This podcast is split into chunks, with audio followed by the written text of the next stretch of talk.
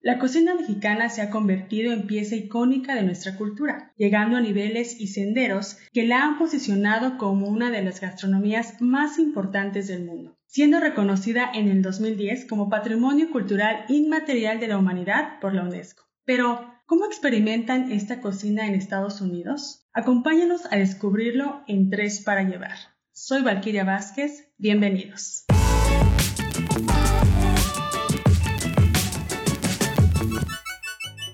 ¿Qué tal, Mol, que escuchas? Muy buenas tardes. Espero que se encuentren muy bien en este martes de Tres para Llevar, ya en nuestro tercer eh, episodio de nuestra tercera temporada.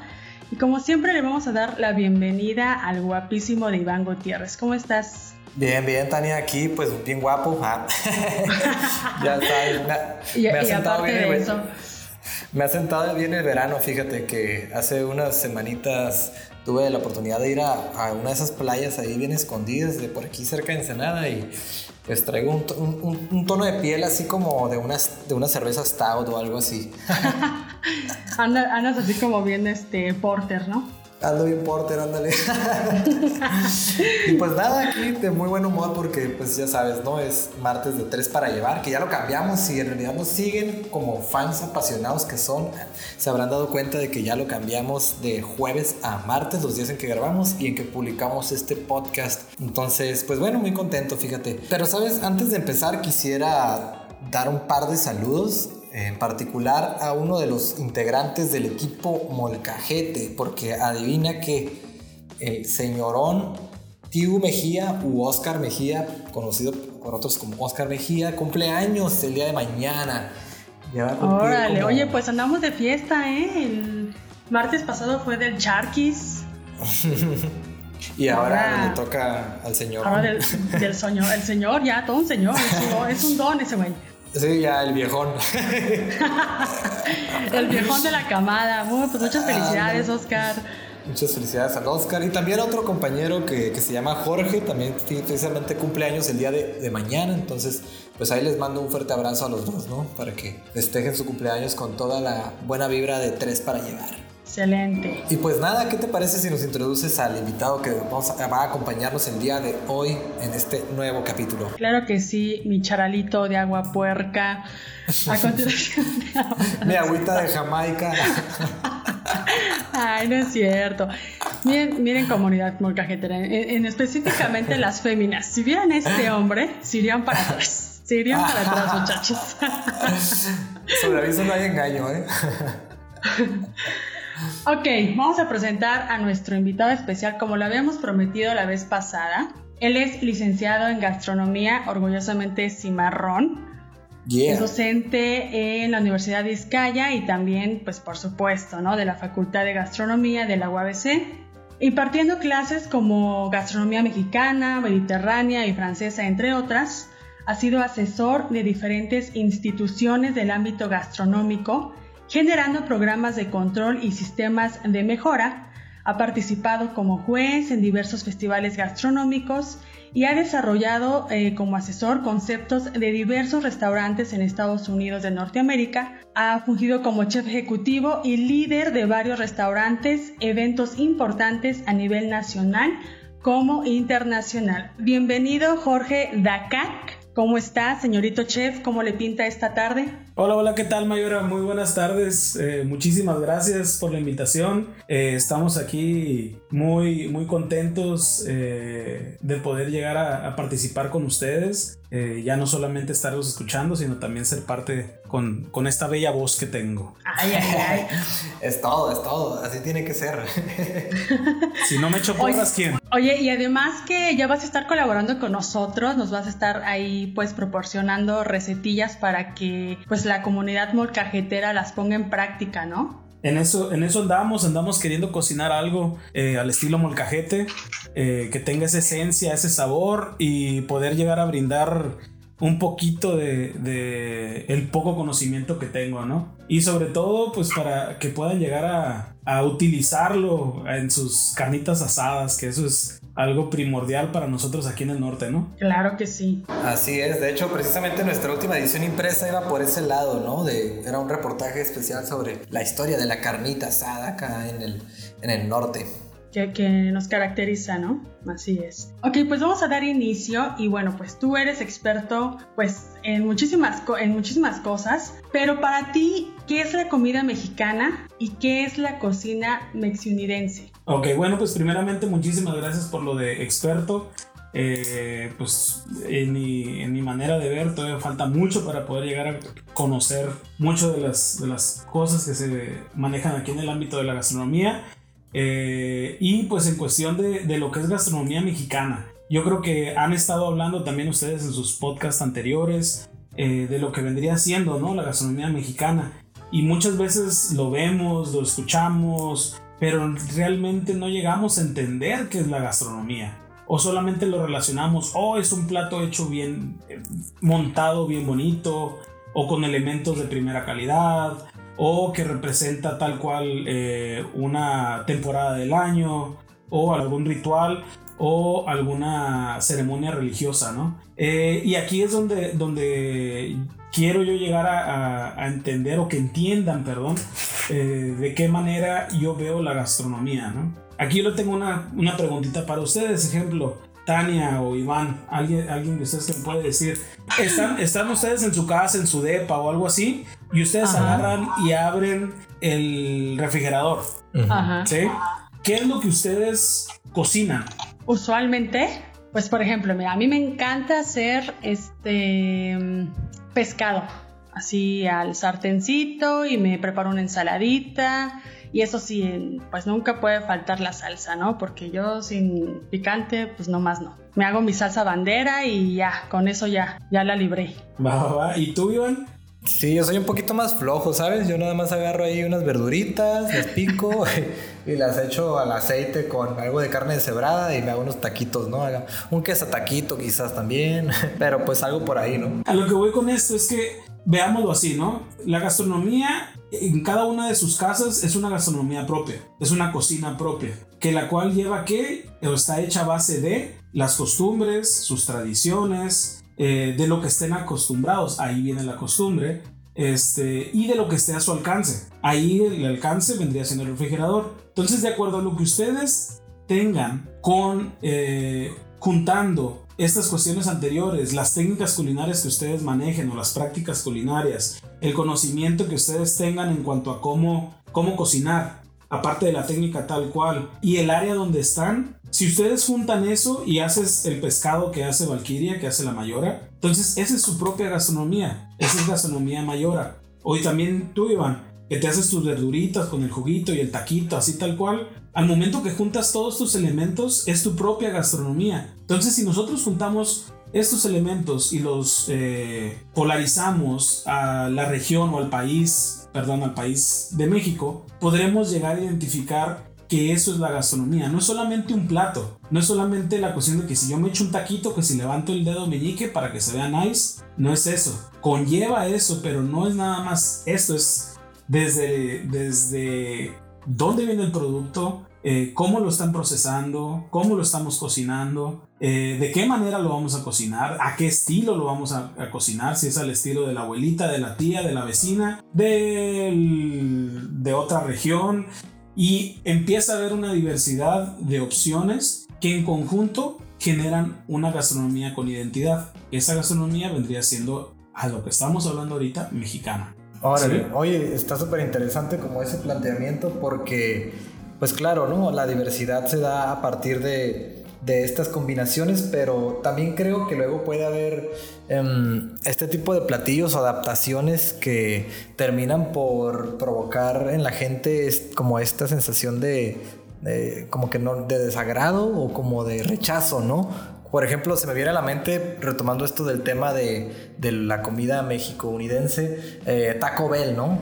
que pues es un restaurante de comida mexicana en Estados Unidos que pues un mexicano va ahí y muchas veces pues sí siente como, eh, como este rechazo, ¿no? Como que, ah, estos no son tacos de verdad o, este tipo de comentarios, ¿no? ¿Tú, ¿Tú qué opinas al respecto? Pues mira, eh, de hecho yo estuve en uno de los restaurantes asesorando cuando se dio este, este boom, ¿no? Que fue en el 2018. Y, y sí fue algo que, que hasta fue como parte de, de jerga entre, entre restaurantes. o entre propietarios y entre chefs, cocineros y demás. Y al principio cuando recién salió esta información fue así como de un, golpe o un estaca al corazón, ¿no? Así como de, ¡ay! Uno eh, esmerándose, buscando, eh, recopilando información, tratando de dar realmente lo que es la cocina mexicana eh, y poderlo impregnar tanto en lo que es la parte del servicio, el front of the house, o como lo que es la parte de la producción, que realmente se sientan orgullosos de lo que están haciendo, que no sea nada más algo como comida y ya, o como dices, un taco y ya. Este, Y de repente ves eso que, que, está catalogado, o bueno, lo catalogaron, ¿no? Como uno de los mejores restaurantes, eh, perdón, como el mejor restaurante de cocina mexicana en Estados Unidos, pues sí es como un, un, golpe bajo, ¿no? Pero aquí, aquí viene, viene esta otra pregunta, ¿no? Pues mira, ya hablando por mí, de hecho ahí venía esta pregunta que yo iba, iba a generar ahorita. Hablando por mí, obviamente no. ¿Por qué? Porque pues reconozco lo que es la cocina mexicana. Eh, sé que no es solamente una tortilla dorada, obviamente. O que voy a estar haciendo mezclas con fritos, con chetos y demás, ¿no? Entonces, eh, la pregunta es, ¿Cuál es la mejor cocina? Y eso no nada más incluye esta cuestión de Taco Bell, sino que muchas veces vemos, ¿no? Vemos la cuestión de, oh, es el, es el platillo número uno del mundo. Bueno, pues, ¿y todo el mundo lo probó? Todo el mundo, o sea, ¿con base a qué se está tomando esto, no? Entonces también hay, hay que llegar a identificar eso. Hay que ver ese lado positivo.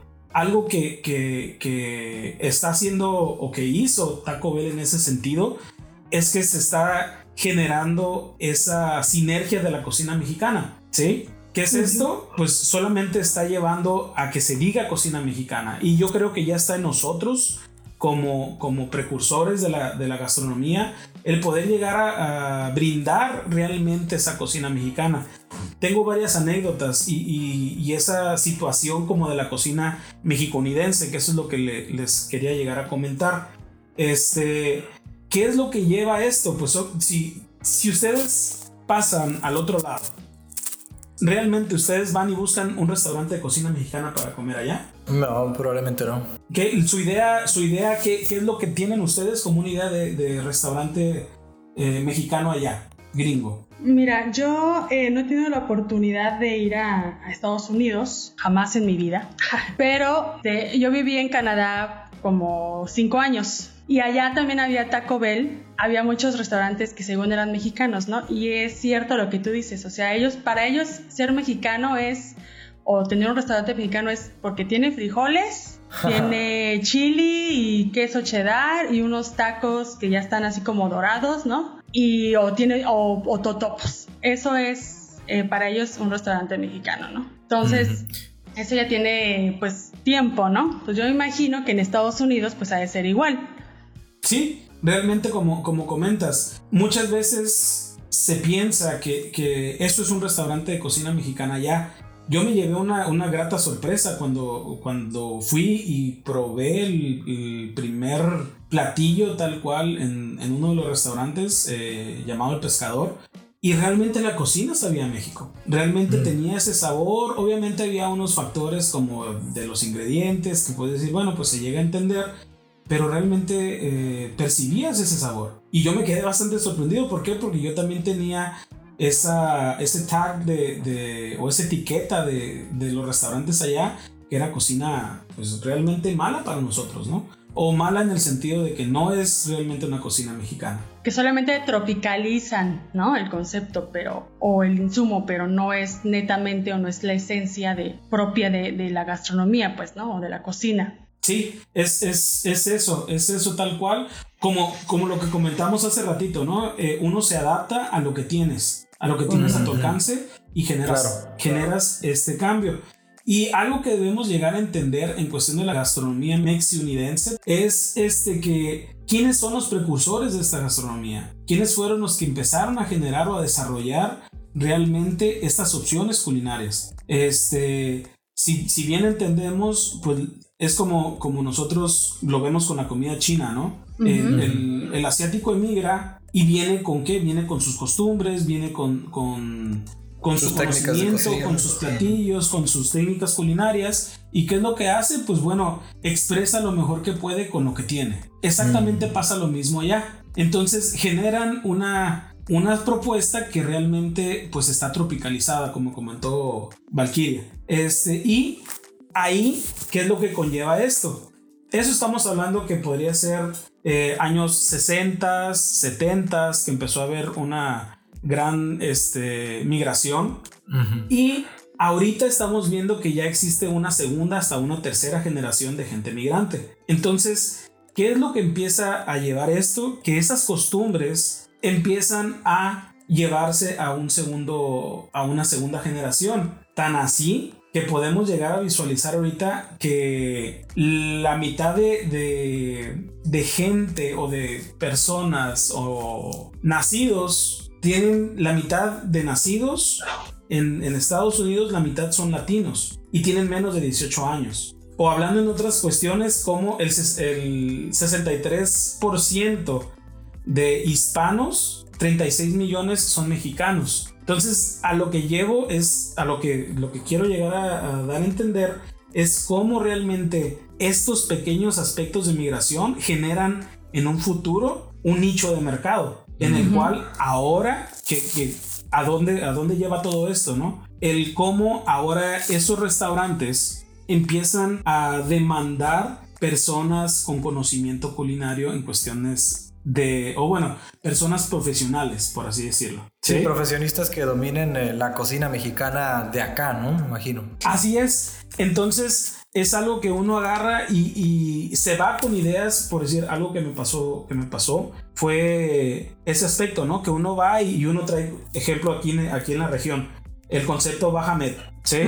o, realmente lo que es la cocina baja californiana, la, auténtica cocina baja californiana. Este, y te vas con la idea de, oh, pues estamos en California, eh, podemos llegar a manejar los mismos platillos con algunos eh, cambios, pero llegas allá y ves que realmente el comensal no está listo para eso. Y es como de, ah, caray, ¿y ahora qué hacemos? Entonces es algo bastante curioso cómo estando tan cerca, estamos tan lejos. Claro. Entonces, es, esa, es esa cuestión de, cómo poder llegar a adecuarse a poder llegar a brindar estos, estas opciones, ¿no? O como uno como, como gastrónomo, cómo poder llegar este, adaptarse a esto, que también fue, fue un cambio muy, muy distinto, ¿no?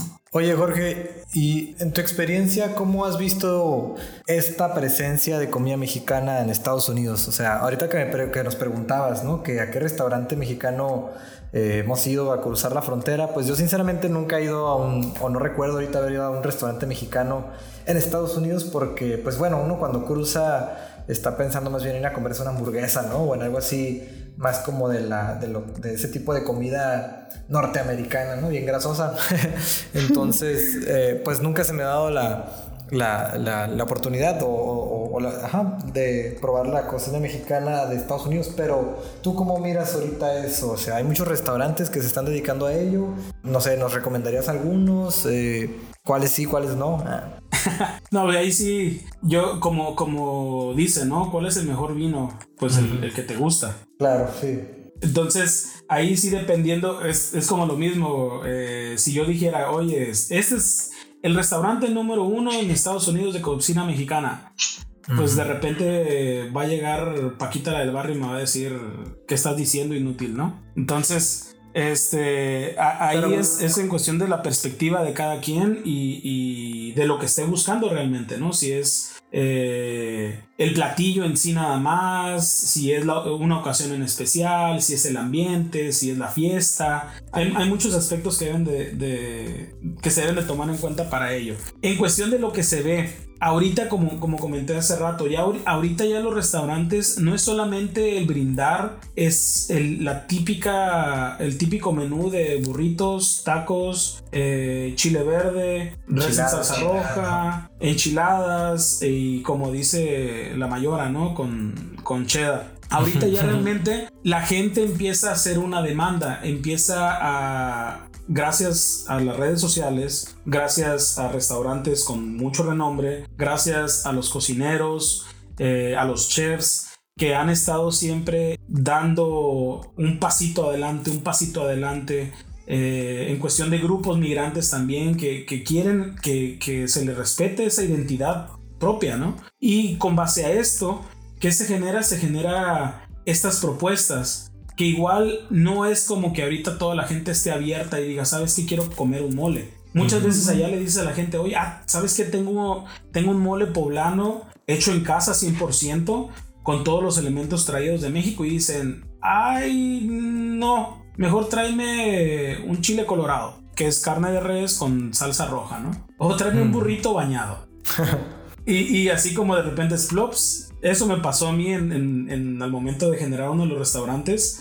Eh, pues obviamente era cambiar un poquito ese concepto y la gente eh, fue muy dura con nosotros. Fue muy dura en el sentido de que comentaron, ¿sabes qué? Pues esto no es lo que queremos. Y tuvimos que regresar a hacer burritos, a hacer nachos, eh, a hacer enchiladas, a hacer esos platillos que, buscaba la gente, ¿no? Pero también eso es un conocimiento que se tiene, en el cual pues hay que ir enseñando a la gente qué es realmente esa cocina mexicana.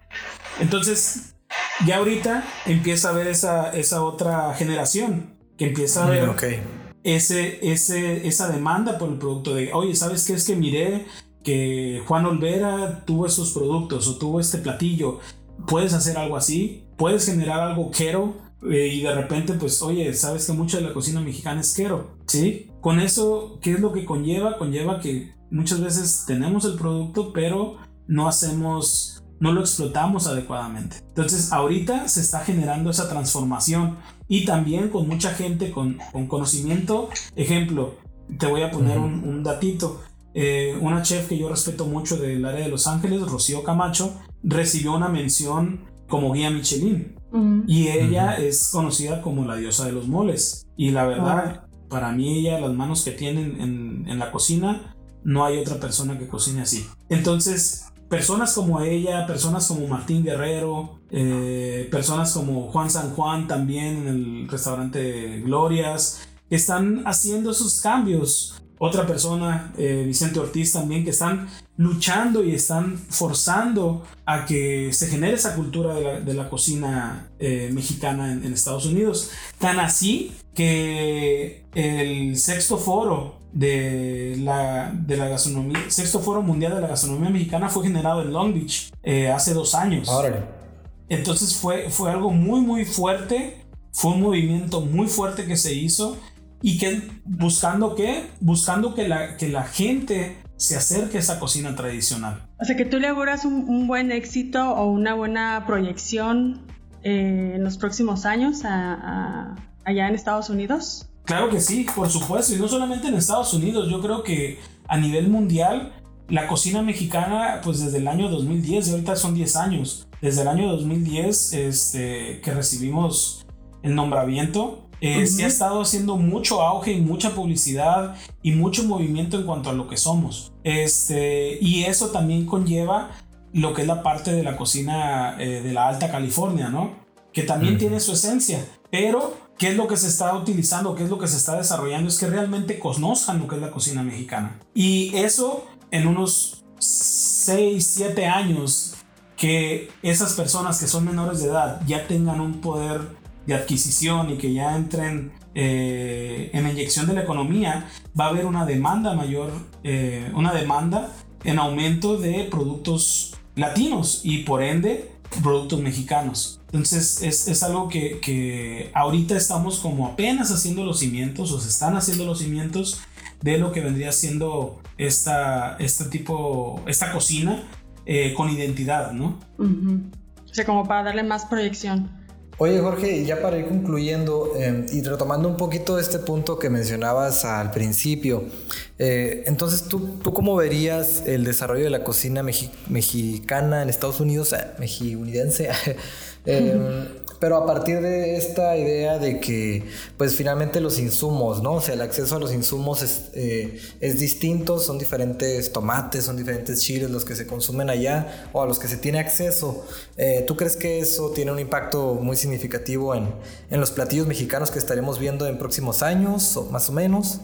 Pues mira, algo, algo que, que se está viendo y cada vez, eh, y me, tocó poderlo, me tocó verlo, fue que cada vez existe mayor producto mexicano. De importación. Así es. Cada vez existe mayor producto mexicano. Ejemplo, eh, platos de peltre, ¿no? Algo que, que decías, no, pues va a ser chino, pero es completamente mexicano y, y algo bueno es que los proveedores son también mexicanos y tienen esa, esa descendencia o tienen, pues sí, esa descendencia mexicana o latina que fueron desarrollados o que vivieron mucho tiempo en México. Es algo que se ve demasiado. En, verdad, muchas veces uno se, dicta o solamente ve los nombres como Taco Bell, pero pues obviamente son cadenas grandísimas con un eh, poder económico grandísimo que hacen marketing inmenso y no se puede comparar con las personas pequeñas, ¿no?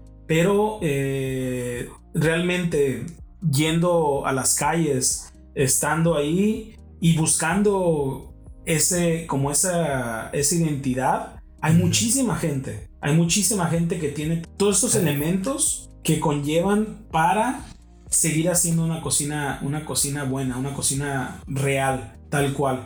Y cada vez como comento, se empieza a estar teniendo mayor presencia de producto eh, propio. Ajá, de producto propio, producto mexicano. ¿Y esto qué es lo que lleva? Pues lleva que hagas una comida más auténtica, con más esencias, con más sabores. Los chiles realmente saben a lo que deben de saber. No solamente es un chile inflado con a base de pura agua, ¿no? Entonces, eh, el conjunto yo creo que eh, la exportación o bueno, importación del producto autóctono con la parte de las técnicas que chefs como los que comenté hace ratito están siempre a la vanguardia y también el Conservatorio de la, Costura, de, la eh, de la Cultura Gastronómica Mexicana también está muy, muy presente, aunque muchas veces no llegue a percibirse, pero hay mucho movimiento de esto en conjunto con el consulado mexicano de querer eh, proyectar la, cocina, de poder eh, proyectar lo que son las, las cocineras tradicionales, de que, de que la gente que está allá siga teniendo contacto con sus raíces y que, y que se pueda permear con la gente que está a su alrededor. Entonces, es, es algo que, que vamos, que, que, se está trabajando, que están trabajando arduamente todos estos chefs en conjunto eh, con todo lo que estamos eh, viendo ahorita.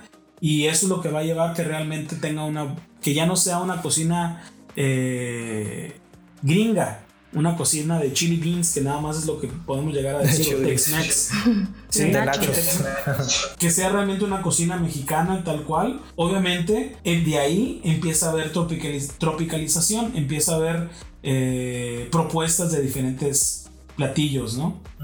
Órale, no, pues sin duda es un, es un, tema muy interesante y que yo creo que sobre todo en los próximos años se va a estar viendo muy presente, ¿no? Algo también que se me hace muy curioso pensar, eh, ha de ser como desde la misma cocina y este tema de la identidad que tú estabas mencionando, pues también la misma comida o estos eh, restaurantes de gastronomía mexicana en Estados Unidos han de haber significado como un punto de resistencia ahorita para el presidente que tienen en Estados Unidos, ¿no? Que abiertamente pues ha expresado muchos comentarios este, racistas contra los mexicanos y todo ese rollo. Yo imagino que pues hay muchos este, eh, muchos mexicanos allá en Estados Unidos que desde la comida quizás están haciendo ahí un poquito de resistencia cultural o algo así, ¿no? Pues es una manera, es una manera en la cual puedes llegar a, generar esa, pues más que, fíjate, algo, un detalle que más que resistencia, yo creo que es unión. Algo que ha generado mucho es esta unión entre chefs, es esta unión entre la sociedad, es esta unión entre los que mirábamos que somos los mismos, pero eh, igual, pues yo estoy en lo mío y tú estás en lo tuyo. Algo que ha generado mucho esto es, es, esa fuerza, es ese, es ese sentido de identidad que decir, ¿sabes qué? Es que soy mexicano. Y por eso vamos a trabajar en conjunto y voy a apoyar a mi, a mi, a mi paisano. ¿Para qué? Para que no nos digan, no nos digan que somos menos, no nos digan que no somos, sino realmente somos mexicanos, pero somos mexicanos de acá. Entonces ha desarrollado mucho esa, esa parte de, unión este, y de hacer con orgullo eh, las propuestas, de hacer con orgullo ese ruido de decir, pues nosotros también valemos, ¿no? Oye, pues no, eh, muchísimas gracias por haber estado con nosotros, Jorge. Cuéntanos un poquito en qué andas ahorita, a ver, qué andas haciendo. Como comentamos ahorita un poquito, ¿no? Este, vamos a andar cocinando ahí un poquito con ustedes y para ustedes con el blog. Y pues ahorita lo que estamos desarrollando también es, estamos emprendiendo una pequeña marquita, se llama el Chef del Chahuizle. Y esto pues a qué lleva, pues el Chef del Chahuizle sí es, pues esto a qué nos lleva, nos lleva pues de que con toda esta circunstancia que empezó desde principios de año, con lo de la pandemia, pues este, a muchos nos cambió los planes, las proyecciones, planes y demás, y pues como decimos coloquialmente, ¿no? Nos cayó el chahuizle. Entonces, este, eh, pues así tal cual fue que, se dio esta idea.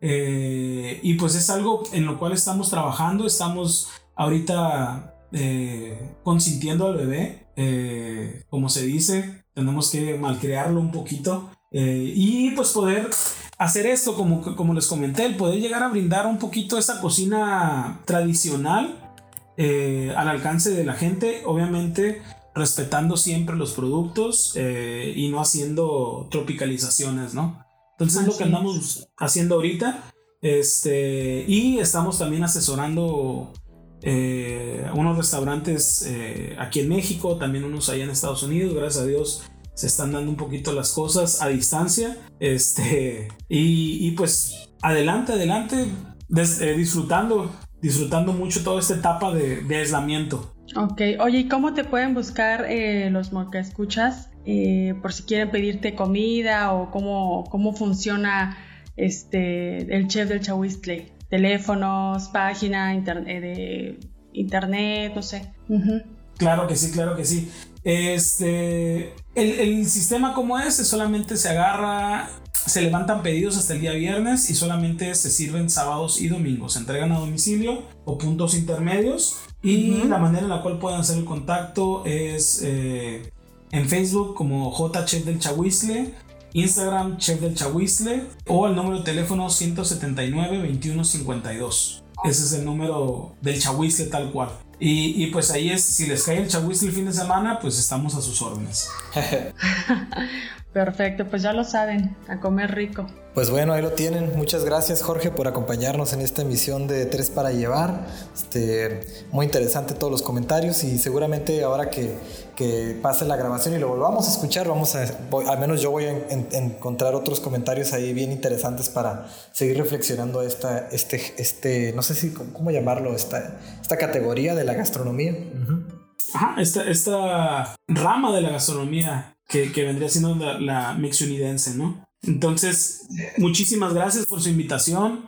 Espero poder, poder, haber brindado un poquito de mi, de mi vivencia o un poquito de mi perspectiva de la cocina eh, mexicana allá en el otro lado, que también los gringos comen chile. Este, este, y, y, pues a sus órdenes, me encuentro a sus órdenes. Muchísimas gracias y Dios los bendiga. Igualmente, Jorge, gracias. Igualmente, gracias. Y pues bueno, a los Molca Escuchas, también agradecerles por estar aquí presentes en una emisión más de Tres para Llevar.